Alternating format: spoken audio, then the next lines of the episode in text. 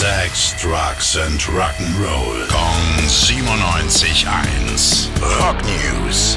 Jetzt sind wir gespannt, Basti. Was hast du mitgebracht? Guten Morgen. Guten Morgen, Billy. Ähm, wir schauen ein bisschen voraus auf den 5. November. Dann äh, wird die Rock'n'Roll Hall of Fame Zeremonie stattfinden. Also die neuen Bands und Künstler werden dann eben aufgenommen in einer großen Zeremonie.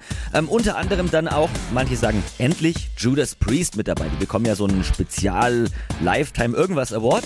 Und es könnte sein, dass es dann auch ein neues Album gibt. Denn der Sänger Rob Halford, der hat gesagt, ja, es ist eigentlich alles fertig, außer dem Gesang. Also sein Oh je, Part. oh je, oh je, oh je. Das Wichtigste eigentlich. Ja, äh, aber, aber er beruhigt auch, Zitat, ich kann es in ein paar Wochen schaffen, aber ich muss am richtigen Ort sein.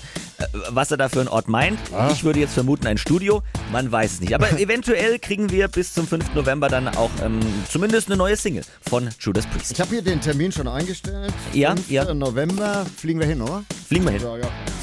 Rock News. Sex, Drugs and Rock'n'Roll. Kong 97.1. Frankens Classic Rocksender.